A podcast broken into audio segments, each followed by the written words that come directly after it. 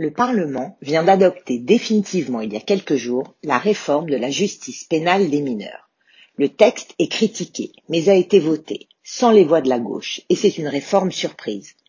Alors, quels sont les principaux points de cette réforme portée par le ministre de la Justice, Éric Dupont-Moretti Elle réaffirme tout d'abord les principes fondateurs de l'ordonnance de 1945 relative à l'enfance délinquante, tels que l'atténuation de la responsabilité pénale des mineurs en fonction de l'âge ou la spécialisation des juridictions pour mineurs.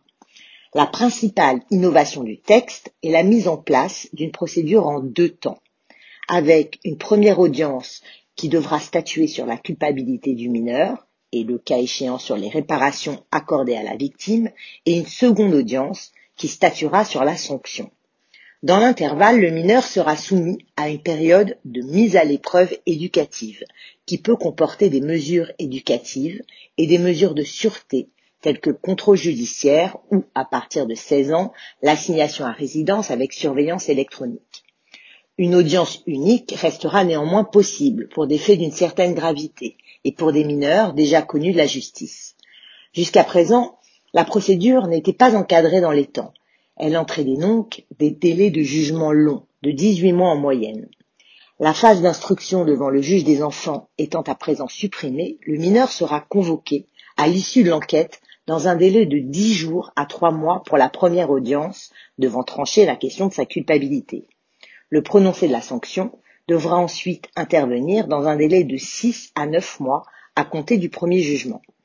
Mais l'objectif phare de cette réforme est de réduire le recours à la détention provisoire, qui concerne aujourd'hui 80% des mineurs emprisonnés. Le nouveau texte restreint la détention provisoire aux cas graves et aux mineurs récidivistes.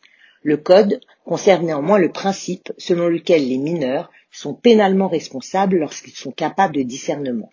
Mais il introduit une présomption simple de discernement pour les mineurs âgés de plus de 13 ans et une présomption simple d'irresponsabilité pénale avant 13 ans.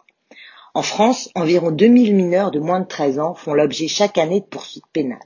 Le Sénat a donc souhaité définir la notion de discernement et s'est rangé à la définition proposée par le garde des sceaux, selon laquelle le discernement suppose que le mineur a compris et voulu son acte et est apte à comprendre le sens de la procédure pénale.